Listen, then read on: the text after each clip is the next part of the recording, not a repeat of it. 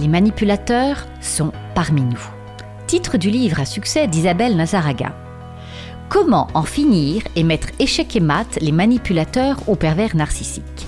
Bonjour et bienvenue chers auditeurs. Ce 20e épisode Confidence de dirigeants permettra de vous informer et de vous protéger contre la dangerosité de ces personnages machiavéliques, narcissiques et psychopathes, tristement appelés aussi triades noires, qui sévissent au sein des entreprises ou dans votre entourage. Avant toute chose, évoquer ces personnalités n'est pas un effet de mode. Dénoncer leur comportement scandaleux est nécessaire quand on mesure les dommages qu'ils causent aux victimes. Véritables fléaux, ils abîment sans état d'âme le fonctionnement et les ressources des entreprises, blessent profondément ses victimes et poussent aux crimes les plus vulnérables. Ils vous emprisonnent, vous dévalorisent sournoisement et vous vampirisent avec cruauté et malveillance vos ressources mentales, physiques et financières, et sans oublier celles de l'entreprise au passage. Ils volent vos valeurs, phagocytent vos rêves en se les attribuant et projettent sur vous leur propre turpitude. Dans le déni systématique, ils vous font sombrer dans le doute et la confusion pour atteindre votre estime et vous réduire en miettes votre lumière. Fourbe, vide, jaloux, imposteur, haineux, cupide, sans foi ni loi, lâche, escroc, sinistre, menteur pathologique, méchant. La liste est malheureusement trop longue. Ils sévissent à tous les niveaux dans les organisations et bien souvent au sommet. Ils gangrènent les entreprises, divisent leurs collaborateurs pour mieux régner, insufflent une ambiance délétère et nauséabonde. Si vous n'êtes pas averti, il est très probable que vous puissiez être totalement fasciné, je vous rassure temporairement, par ces séducteurs grossiers, car ils en imposent par leur statut, leur pouvoir et les honneurs, dont ils raffolent, sans oublier l'objet de leur convoitise, l'argent, souvent bien mal acquis et sur le dos des autres, dont ils se remplissent avec gloutonnerie. Il faudra du temps pour comprendre que vous aviez bien senti et remarqué les clignotants, mais après la sidération, la désillusion est totale quand vous aurez enfin découvert leurs méfaits. Alors, pour comprendre la personnalité de ces tristes cires et apprendre à les démasquer, j'accueille aujourd'hui mon invitée Isabelle Nazaraga, véritable antidote contre ces poisons, qui va vous expliquer comment les repérer et surtout s'en protéger.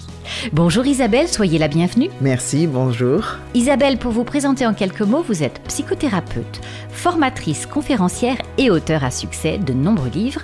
Vous avez commencé à pratiquer en 1990 et vous êtes spécialisée dans les manipulateurs, aussi connus sous le nom de pervers narcissique en psychanalyse.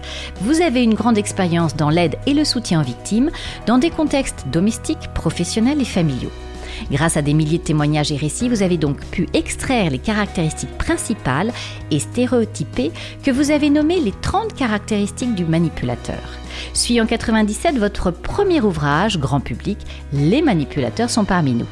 Apprenons ensemble à déjouer leurs pièges. Isabelle, qu'est-ce qui vous a décidé à choisir votre voie de thérapeute? J'ai eu la chance d'avoir une mère thérapeute. Comme Obélix, je suis tombée dans la marmite. Et même si de l'âge de 5 à 15 ans, je voulais être vétérinaire, je crois qu'une de mes valeurs, c'est l'aide aux autres. J'ai fait la Croix-Rouge, euh, les gestes d'urgence, puis euh, secouriste, animatrice, 4 ans à la Croix-Rouge, euh, suppléance SAMU à Paris. Et la thérapie, je l'ai commencé très jeune en faisant des études à la Salpêtrière en tant que psychomotricienne, et puis parallèlement sophrologue et thérapeute comportementaliste et cognitiviste, c'est-à-dire mon métier actuel.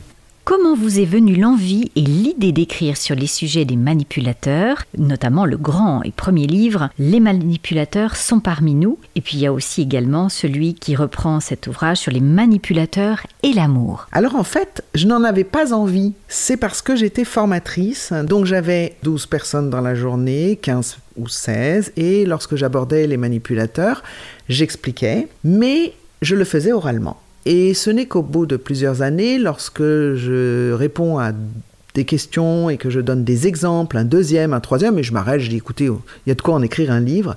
Et c'est là où mes stagiaires, mes participants au groupe, qui sont des cadres, hein, me disent mais il faut que vous écriviez.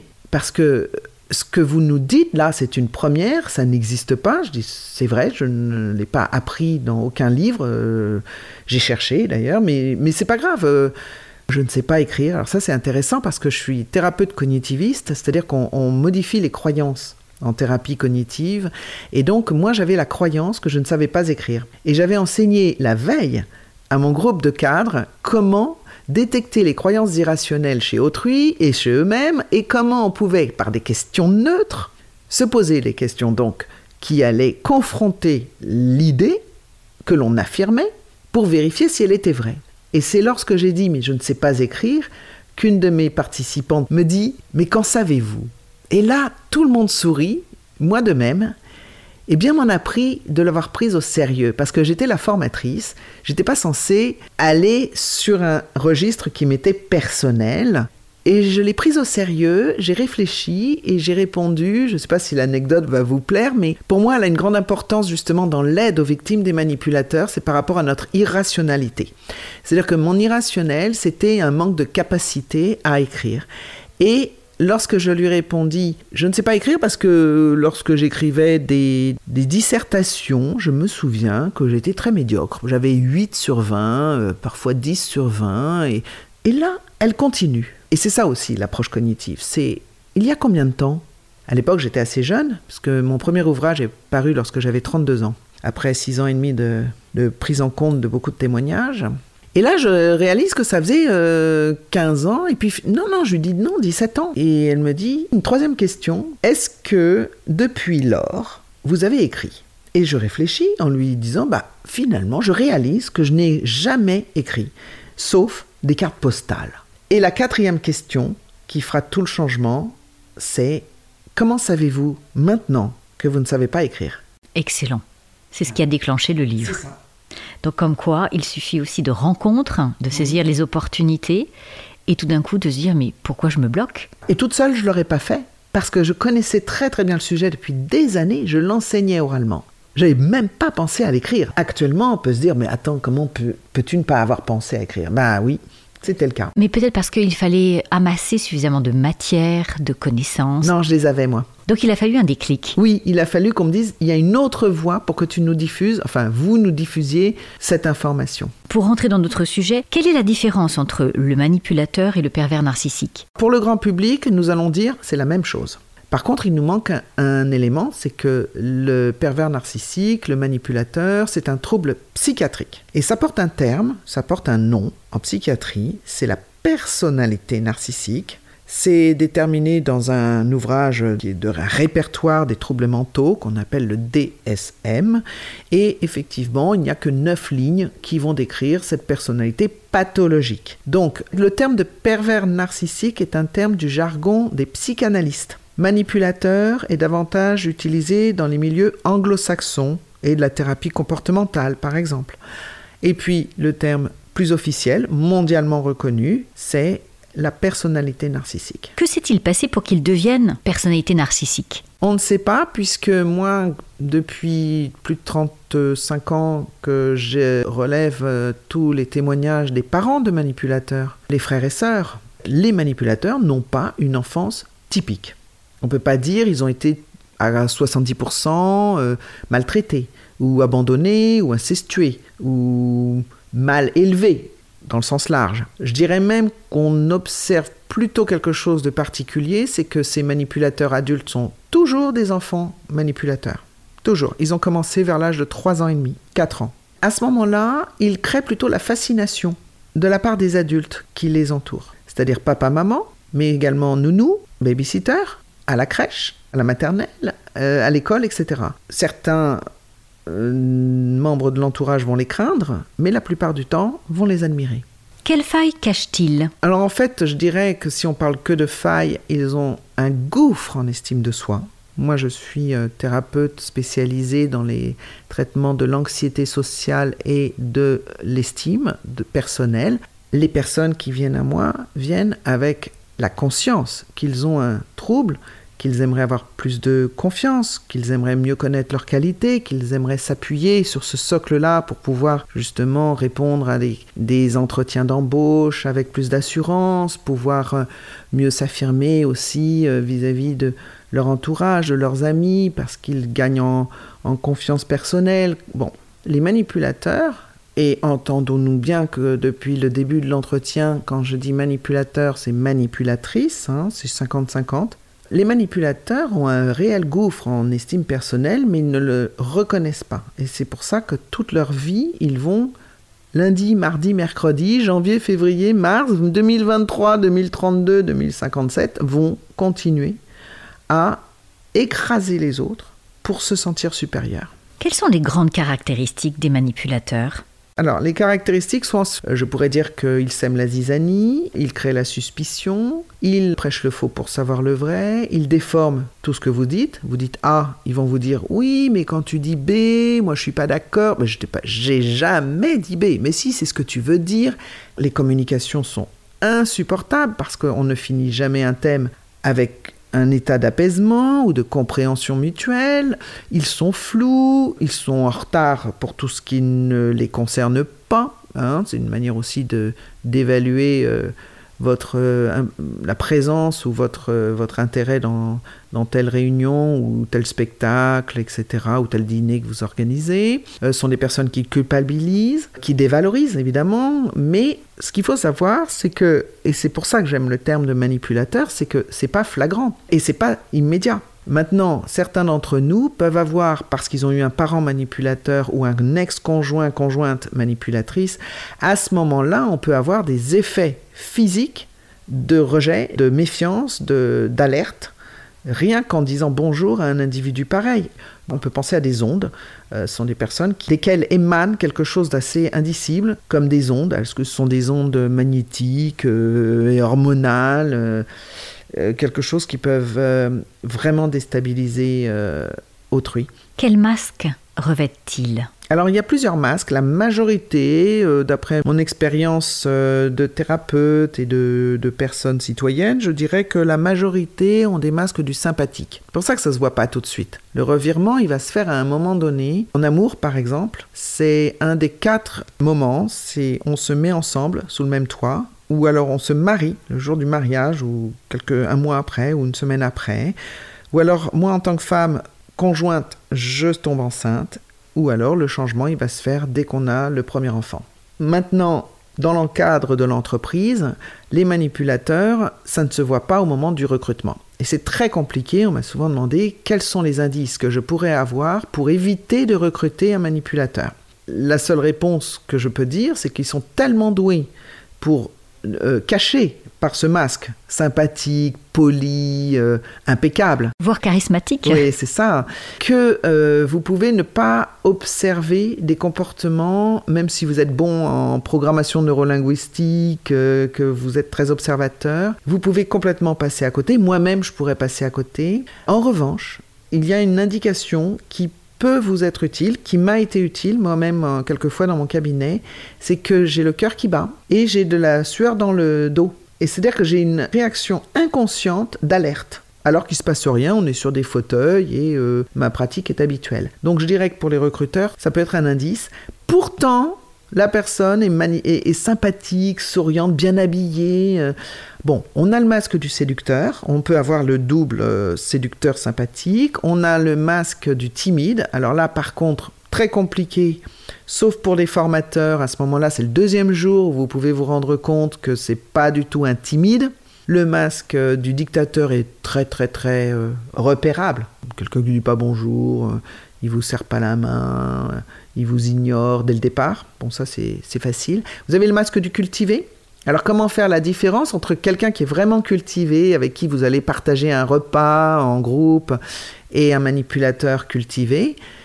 Dans le deuxième cas, ben, vous avez l'impression d'être ignare euh, d'être stupide, de ne pas savoir telle et telle chose. Alors qu'avec quelqu'un de cultivé, il ne va pas vous le faire remarquer ou il ne va pas avoir le ton de l'évidence. Euh, mais enfin, euh, comment ça Tu connais pas Gorski? Non, non, non, je connais. Ah mais, mais attends, tout le monde connaît. Enfin, t'as pas entendu? Non. et là, vous vous trouvez con, vous voyez. et non. Alors, c'est pas ce seul indice, mais euh, des personnes cultivées auront le plaisir à vous transmettre des informations qu'ils ont, même s'ils considèrent que beaucoup de gens de, pourraient ou devraient le savoir, mais c'est pas grave. À qui s'attaquent les manipulateurs? Ils s'attaquent pas aux gens. Ils prennent tout le monde comme des cibles. Ils arrivent dans une pièce, ils vous scannent entre 5 secondes et 15 minutes, maximum.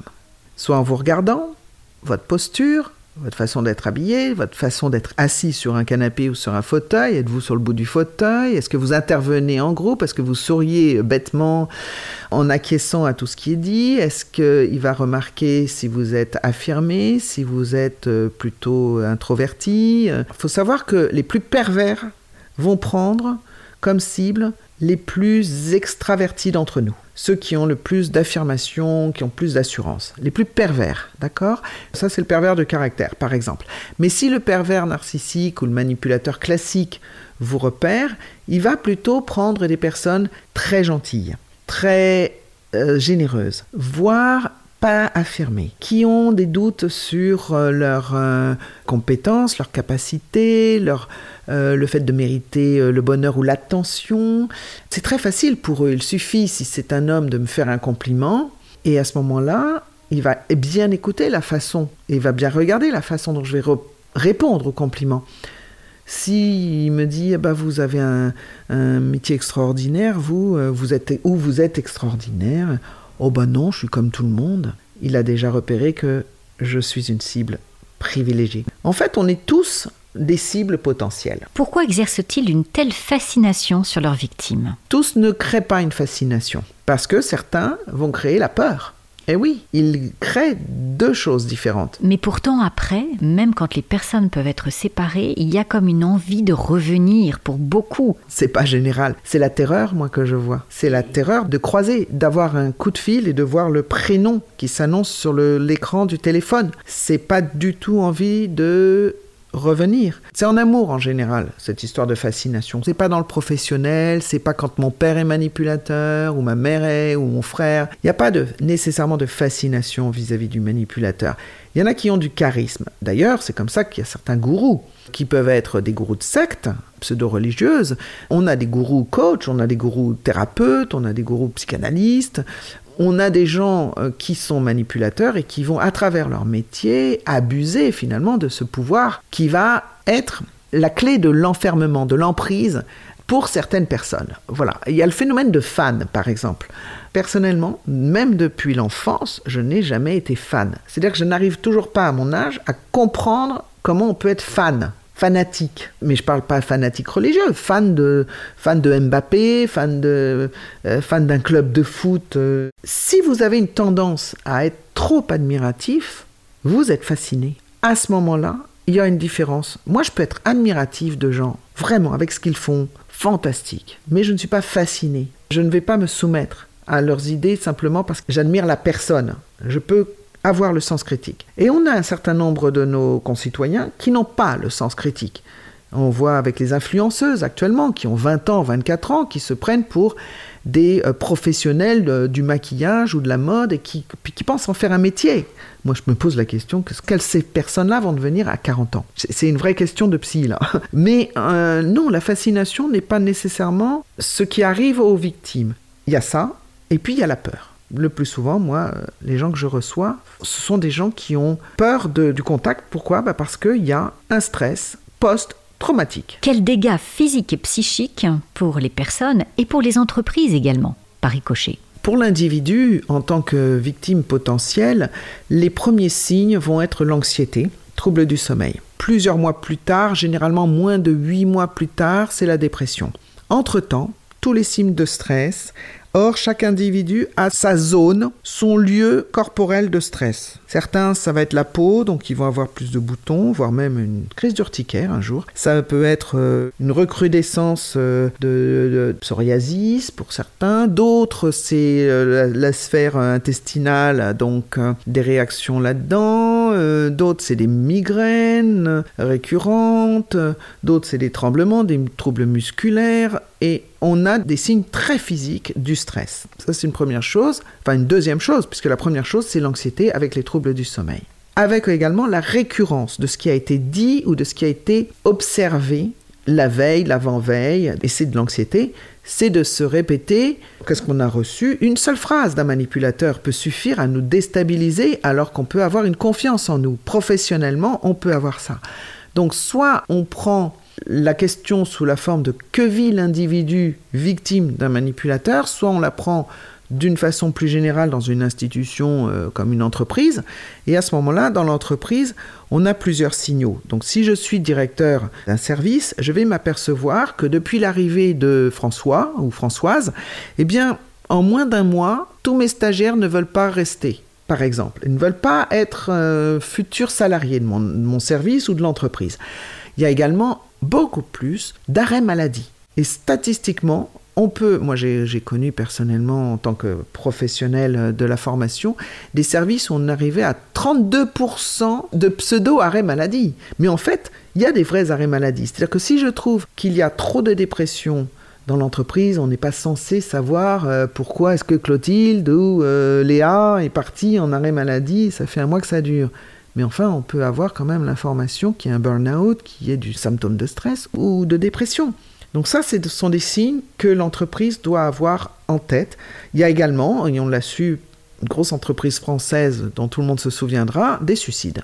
Et après, par ricochet, évidemment, un problème de performance, un problème d'organisation, etc., Alors, c'est même avant. C'est-à-dire qu'effectivement, avant de réaliser qu'il y a beaucoup trop d'absents pour une raison qu'on n'a pas compris, c'est qu'effectivement, il y a des baisses de la productivité liées au fait que les uns et les autres sont épuisés ou font des évitements ou on son manque de concentration. Surtout si c'est un collègue proche ou un supérieur hiérarchique qui est derrière nous, qui regarde sur l'épaule. Euh, moi, je me souviens dans un, des services hospitaliers, euh, cette femme euh, manipulatrice, elle, elle allait regarder la hauteur des déchets de papier hein, dans les poubelles pour les harceler, pour qu'ils vident les poubelles. On rentre dans un truc de fou. Et donc, effectivement, en plus, on croit souvent dans l'entreprise qu'on est les seuls boucs émissaires. Donc on n'en parle pas aux autres. Bah parce qu'ils divisent aussi pour mieux régner. Exactement. Et ils isolent leurs victimes. Voilà, et il y a des choses qui se passent en disant euh, Isabelle, vous allez me voir euh, ce soir dans mon bureau. Il est 9h du matin. Ça veut dire que toute la journée, je vais me dire qu'est-ce que j'ai fait, qu'est-ce qui va m'être annoncé, est-ce que c'est pour me virer, est-ce que j'ai fait quelque chose de mal? Il va me créer l'anxiété. Et puis, ce qui va se passer et ce qui va être dit euh, derrière la porte, sont des choses qui vont complètement me déstabiliser, dont je vais avoir honte parce qu'il va faire croire que je suis pas à la hauteur, alors que si ça se trouve, ça fait huit ans que je travaille dans l'entreprise et que pour l'instant, euh, en tout cas, mes autres euh, supérieurs hiérarchiques ne se plaignaient jamais de moi. Au contraire, je suis bien noté et, là, on, me fait des réflexions comme quoi je sais plus faire mon travail. Sauf que je vais pas ressortir du bureau ou revenir le lendemain matin en disant à mes collègues, bon, bah, je vais vous dire ce qu'il m'a dit, moi, hier. Non. Et voilà, on intériorise se rendent-ils compte de leur comportement malsain? Non. Si par exemple vous êtes une de mes collègues et que vous êtes manipulatrice, et que je m'aperçois que notre autre collègue, je sais pas que je m'en aperçois, c'est que je le sais, que vous la harcelez, que elle ne vous supporte plus. Bon, moi déjà j'ai du mal à vous supporter, mais elle, c'est pire. Elle est beaucoup plus fragile et elle tombe en dépression. Et à un moment, vous me parlez d'elle en mal, euh, vous médisez, ils sont très doués les manipulateurs pour médire, hein, même si vous êtes euh, soi-disant bon ami, les amis vont avoir leur lot de critiques. Et là, je ne peux pas me retenir et je vais vous dire, mais vous n'avez pas compris que Léa, elle est tombée en maladie à cause de vous? Eh bien, je vous garantis que vous allez me dire, mais de quoi vous me parlez? Je vois mal comment Léa avec, je sais pas, sa dépression ou autre, elle a peut-être des problèmes personnels. Enfin, c'est, je vois pas comment moi, je peux avoir un tel effet. Et en plus, je pense que quand vous direz ça, vous le croyez. Parce que je l'ai vérifié ça. Ils croient vraiment qu'ils ne sont pas responsables des dégâts qu'ils font sur autrui. Je ne parle pas des pervers de caractère, je parle des pervers narcissiques classiques, des manipulateurs classiques. Dans le déni total. Absolument. Comment les démasquer rapidement Alors on a deux éléments de réponse. La première réponse, c'est vous, comment vous allez vous sentir. Effectivement, on y a répondu en parlant des premiers symptômes, donc d'anxiété, de ressassement, de troubles du sommeil et de troubles physiques qui sont l'émanation de euh, signes de stress. Il y a également le fait que vous en parlez beaucoup trop en son absence. Ça revient, ça revient, ça revient. Vous perdez en confiance en vous. Vous commencez même à vous demander si le métier que vous avez choisi, c'est vraiment pour vous. Alors que vous pouvez être très doué. J'ai toute une liste. L'autre version, c'est l'observation que vous faites de ces manipulateurs, ces attitudes, et c'est vrai que la liste des 30 caractéristiques que j'ai euh, écrite dans chacun de mes livres, mais dans le premier, les manipulateurs sont parmi nous, elle est fondamentale pour pouvoir cocher et s'apercevoir qu'on a affaire à un profil comme celui-là. Alors maintenant, comment s'en protéger et comment poser les limites? La première des réponses pour s'en protéger, c'est que, et ça peut vous paraître étrange, mais je continue à dire qu'il faut être au courant que ce profil de personnalité existe. 50% de votre réaction sauvetage va être le fait de savoir que vous êtes face à une pathologie de personnalité. Que votre propre personne, votre comportement n'a rien à voir avec ce que vous subissez. Seulement, c'est pas suffisant, puisque les dégâts sont là. Et puis, on a beaucoup de culpabilité. On croit qu'on a tort, on a une baisse de l'estime de soi, on a de l'anxiété qui est au top de plafond, on a parfois une dépression sérieuse. Donc, cette première réponse qui est je m'aperçois, et je ne peux pas m'en apercevoir tout seul. Hein. Un podcast comme le vôtre, ça sert à ça. Un livre, comme j'ai écrit, ça sert à ça. Une conférence, euh, un article. C'est pour ça qu'il faut absolument diffuser. C'est très important parce qu'il ruine des vies entières. Il ruine des vies entières, il y a des morts même, il y a des suicides. Si on ne sait pas que ça existe, on ne peut pas le deviner tout seul. Alors, on n'est pas formé, et puis quand bien même on serait formé en psycho ou en psychiatrique, on ne nous a pas enseigné la personnalité narcissique. Euh, et c'est pas un phénomène de mode. On va résumer, échappez-vous.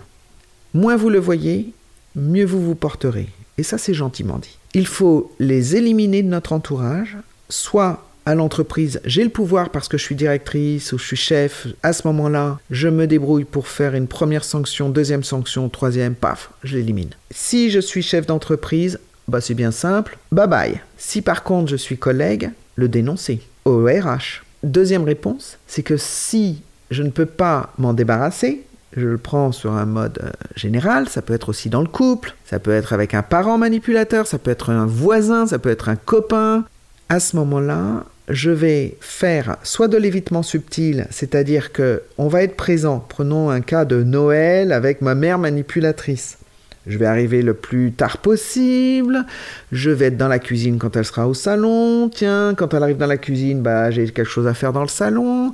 Et on va partir à 15h plutôt qu'à 20h. Voilà.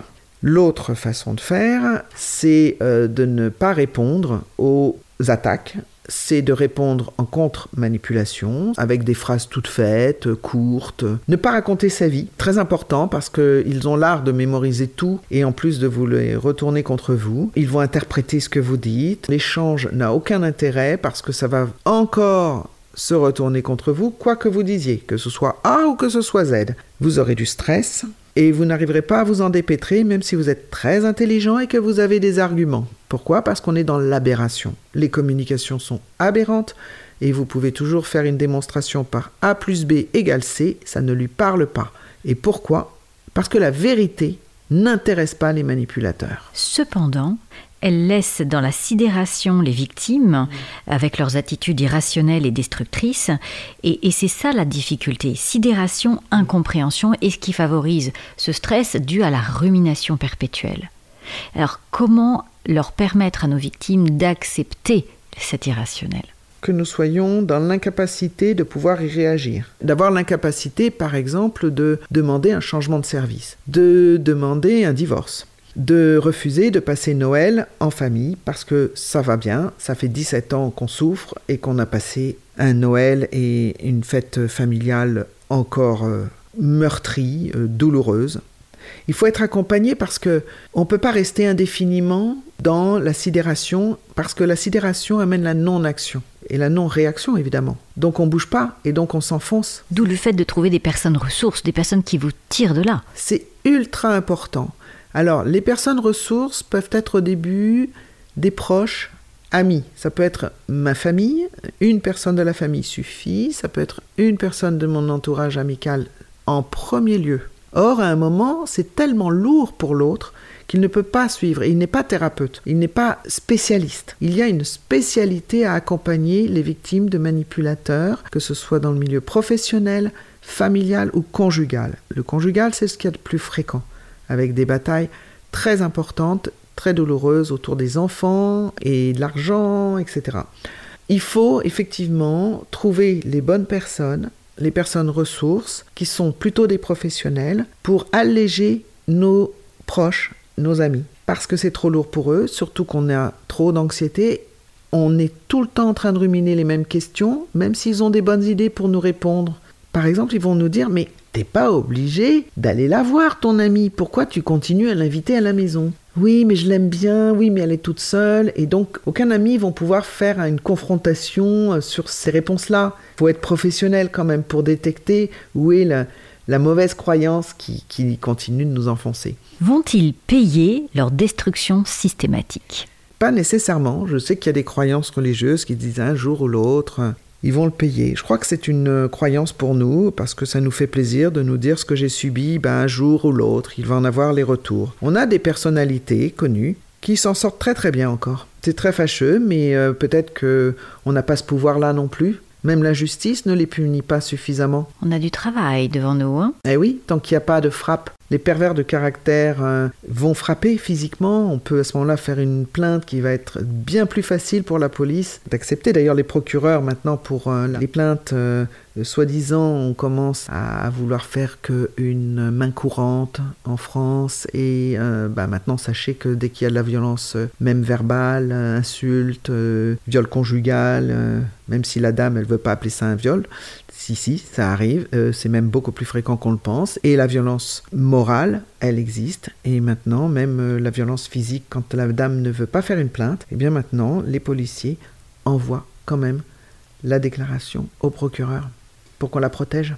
Alors ça, c'est pour ça que la justice, elle n'est pas très très évoluée encore pour le moment. Comment se relever après une rencontre aussi toxique avec un manipulateur? Alors, on va se relever il faut être aidé. Moi, au début de ma carrière, j'ai reçu des personnes qui avaient 10 ans de fin de relation, donc au bout de 10 ans de fin de relation, toujours très très abîmés, parce que n'avions jamais fait appel à un psychothérapeute, Maintenant, il y a plusieurs modes de psychothérapie. Hein. Il peut y avoir euh, de la psychothérapie émotionnelle, énergéticienne, ça peut être cognitif, comportemental, l'estime de soi, le MDR, absolument si on est en stress post-traumatique euh, important, avec agression. On a plusieurs outils, nous les psy. Et puis, il y, a la, il y a la justice qui peut être aussi euh, très réparatrice. Il faut trouver un très bon avocat, un avocat qui est, qui est très au courant de ce type de profil. C'est une question de formation aussi de plus en plus, hein, mhm. puisque même au niveau de la police, je pense que là, ils vont travailler énormément sur cette typologie de, personnalité. Donc ça, c'est un point. Quels enseignements apportent en fait ces situations, ces cas terribles pour euh, les personnes abîmées? Parce que finalement, c'est comment rebondir après euh, de telles situations? Mon expérience personnelle, ma vie, c'est que j'ai réalisé à 22 ans que tout le monde n'était pas beau et gentil. Déjà, une première chose, c'est un choc hein, euh, de s'apercevoir qu'il y a des gens qui sont vraiment méchants. Ensuite, comment on se relève? Il faut vraiment être accompagné parce qu'on ne se relève pas d'une telle souffrance. En fait, je dis toujours, en tant que formatrice en gestion du stress, que les plus grands stresseurs relationnels sont les manipulateurs. On ne les oubliera jamais de toute notre existence. Ça ne veut pas dire qu'on ne s'en guérit pas, mais on ne les oubliera jamais. C'est marqué dans nos cellules. C'est émotionnellement très très puissant. C'est très puissant, mais est-ce qu'il est possible à ce moment-là de transformer les choses en se disant qu'ils ont été d'excellents professeurs? Moi, je ne le dirais pas. Mais si philosophiquement, vous avez envie de vous dire ça pour vous en sortir, ça marche. Ça marche parce que le but pour toute victime, c'est de retrouver l'estime de soi, sa confiance dans ses compétences et son affirmation. Sauf qu'elle ne le trouvera pas toute seule. Ça se fait pas du jeudi au vendredi il faut être accompagné avec des spécialistes de cela. Et euh, il y a des méthodes, effectivement. Très important de retrouver l'estime de soi dans le sens de la vision de soi. J'ai telle et telle qualité. On part pas de haut pour arriver bas sans qu'il y ait déjà un doute sur soi. Si à la base j'ai déjà une haute estime de moi, il y a très peu de chances que je sois manipulable. Donc déjà j'ai une estime de moi qui est soit moyenne, soit moyenne basse, voire pire basse. Mais là c'est carrément depuis l'enfance. À ce moment-là, il faut effectivement augmenter l'estime de soi, mais c'est pas parce qu'on nous dit ah tu devrais avoir plus de confiance en toi maintenant, mais tu sais que tu es formidable, mais c'est grâce à toi que tout ça a pu fonctionner. Regarde ta maison, c'est toujours toi qui as décidé de tout. Regarde, si t'es pas là, rien ne se passe. On va dire oui, ça remonte le moral deux heures, pas suffisant pour la suite. Ensuite, l'affirmation de soi, c'est faire des demandes claires, c'est apprendre à refuser des choses qu'on ne supporte pas. Il faut savoir le ressentir. Donc il y a aussi parfois un travail avant selon les personnes. hein. Il y a des individus qui n'arrivent pas à ressentir leur mal-être. Déjà, ils savent pas euh, qu'ils sont anxieux. C'est parfois nous qui leur faisons un reflet en disant Vous êtes anxieux là? Non, non, ça va. Oh, si, ça se voit euh, avec ses micro-mouvements des mains, euh, le regard qui est à droite, qui est à gauche, sa respiration est bloquée depuis tout à l'heure, il s'en rend pas compte. Donc, il y a aussi le travail à faire à partir des réactions du corps, ses sensations. Après les sensations, on a les impressions, les sentiments. Et après, c'est qu'est-ce que tu veux Comment tu te projettes Et il y a beaucoup de gens qui ne savent pas s'affirmer, qui ne savent pas dire non, parce qu'ils n'arrivent pas à se projeter, ne serait-ce que quand on leur dit euh, Bon, bah tiens, on pourrait aller au restaurant chinois. Oui, comme tu veux. Et ils n'ont même pas le goût du chinois dans la bouche. C'est-à-dire qu'en fait, ils ne savent pas s'ils ont envie de manger chinois. Et comment ça s'apprend? Généralement, c'est un, un comportementaliste qui apprend ça, c'est un thérapeute qui va vraiment détecter qu'il y a ce manque. J'ai mis quelques années avec mes groupes d'affirmation de soi pour déceler qu'au moment des jeux de rôle de refus qu'ils faisaient ensemble devant moi, les membres du, groupe, ne savaient pas répondre pour une raison que j'ignorais. Donc je stoppais le jeu de rôle. Je dis pourquoi vous ne pouvez pas répondre euh Bah, Elle dit bah parce qu'en fait je ne sais pas si j'ai envie. Ok. Eh ben vous allez fermer les yeux et vous allez imaginer, prenons le cas du restaurant, juste en silence, on ne parle pas, et vous allez vous mettre des goûts dans la bouche. Est-ce que vous voulez du piment? Est-ce que vous voulez des pâtes? Est-ce que vous voulez des crêpes? Est-ce que vous voulez du chinois? Et ça a mis du temps. Et donc il y a des gens qui ne s'exercent pas suffisamment pour se poser en se disant mais moi je veux quoi? On parle du désir finalement. Donc c'est réveiller le désir. Et le plaisir. En gros, là, c'est un terme qui va plaire aux psychanalystes, hein, c'est aux analystes, c'est la névrose. Il faut vraiment sortir de sa névrose. C'est une espèce de macération dans le mal-être, dans, dans le neutre, mais sous complication. Il faut aider les gens en thérapie à, à vouloir être heureux. Et généralement, quand ils font la première démarche, ils veulent pas être heureux, ils veulent être mieux. Mais ensuite, notre démarche, au-delà de la thérapie pure, c'est de les amener à trouver des, des voies euh, presque spirituelles finalement, philosophiques, pour voir le positif, le créer, s'entourer de gens positifs, s'entourer de gens gentils. Mais pour ça, il faut le sentir. Si je sens pas que la personne qui vient à côté de moi et qui me fait une réflexion désagréable a été méchant, bah, je continue à être le petit mouton et donc une, une proie. Donc une victime. Donc en fait, aujourd'hui, c'est la prise de conscience que nous pouvons arrêter d'être victimes en reprenant notre pouvoir. Absolument. Isabelle, je vous remercie beaucoup de nous avoir partagé votre précieuse expertise qui nous permet de comprendre le fonctionnement de ces individus sans scrupules.